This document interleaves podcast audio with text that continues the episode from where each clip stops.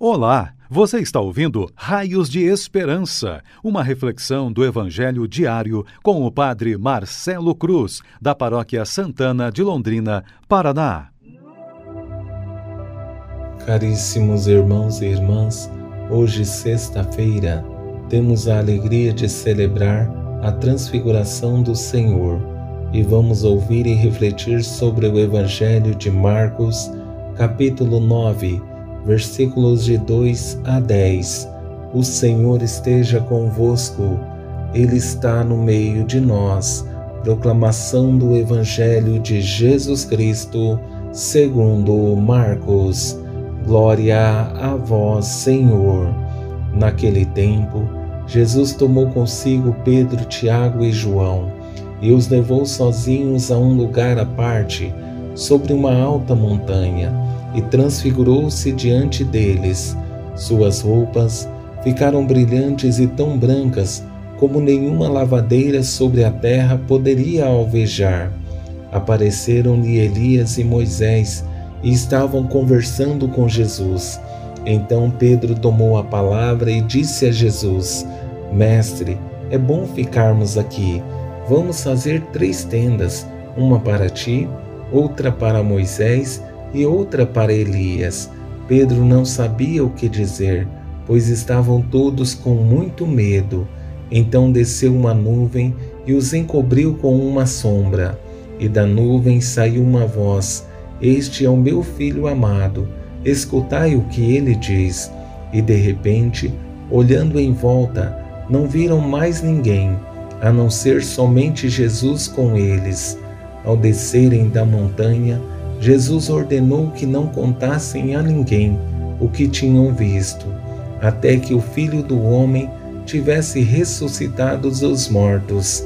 Eles observaram esta ordem, mas comentavam entre si o que queria dizer ressuscitar dos mortos. Palavra da salvação. Glória a vós, Senhor. Caríssimos irmãos e irmãs, que nos acompanham em nossas redes sociais. Estamos fazendo um caminho muito belo e hoje temos a alegria de celebrar a transfiguração do Senhor, um dia especial em que vivemos a antecipação da glória de Jesus antes da sua ressurreição. Tendo presente a beleza do Evangelho que ouvimos, vou conduzir nossa reflexão a partir de quatro momentos que nos ajudarão em nossa caminhada de fé e serão para nós raios de esperança. No primeiro momento, Jesus que leva os discípulos ao monte. No segundo, a transfiguração. No terceiro, o pedido de Pedro. E no quarto, a ordem de Jesus. Nesse primeiro momento, Jesus leva os três discípulos que eram mais próximos a ele, para o monte em que eles farão uma experiência mais bela da vida deles. Naquele tempo, Jesus tomou consigo Pedro, Tiago e João e os levou sozinhos a um lugar à parte, sobre uma alta montanha. Momentos especiais, precisamos de pessoas especiais. Esse foi o motivo pelo qual Jesus levou consigo esses três discípulos, porque foram as pessoas que estiveram com ele nos momentos mais belos e exigentes em que ele revelou sua identidade divina e os discípulos presenciaram. Com esse segundo momento, vemos o que existe de mais belo na revelação de Jesus, uma antecipação daquilo que eles contemplarão depois da sua ressurreição, e transfigurou-se diante deles.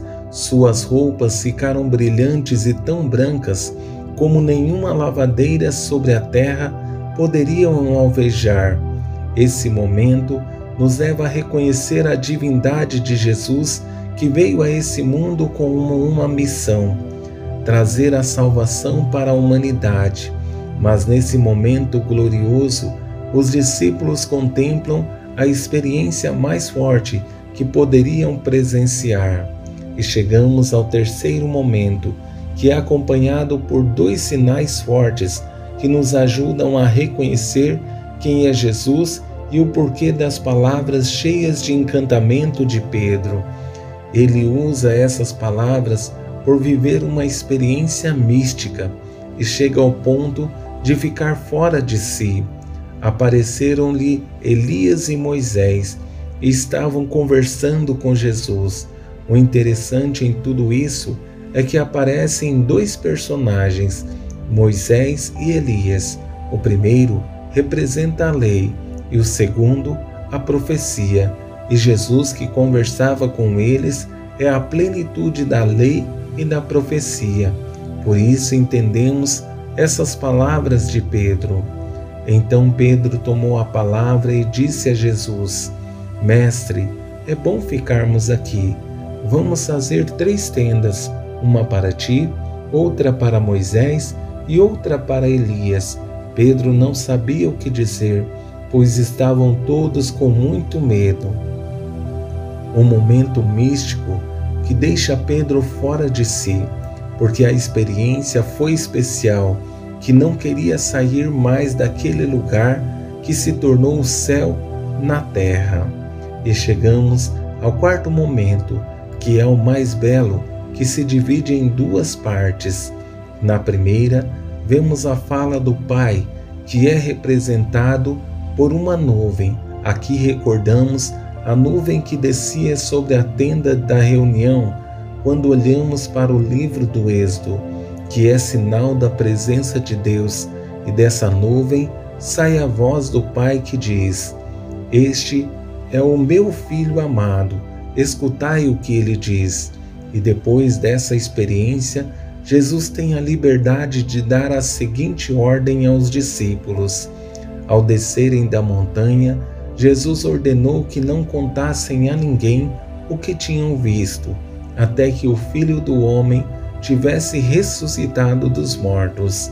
Essa ordem foi observada, porque a intenção de Jesus não era se autopromover, porque sendo Deus, nunca precisou disso.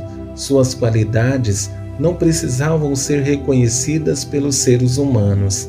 Precisamos entender que a experiência da transfiguração deve nos motivar a também nós nos transfigurarmos e sermos cristãos melhores nesse mundo.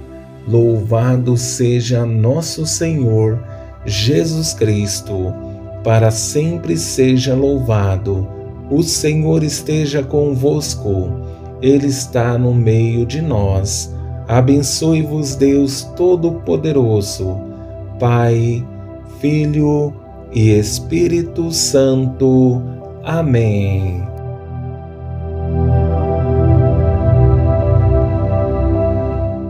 Você ouviu o Raios de Esperança, uma reflexão do Evangelho diário com o Padre Marcelo Cruz, da Paróquia Santana de Londrina, Paraná.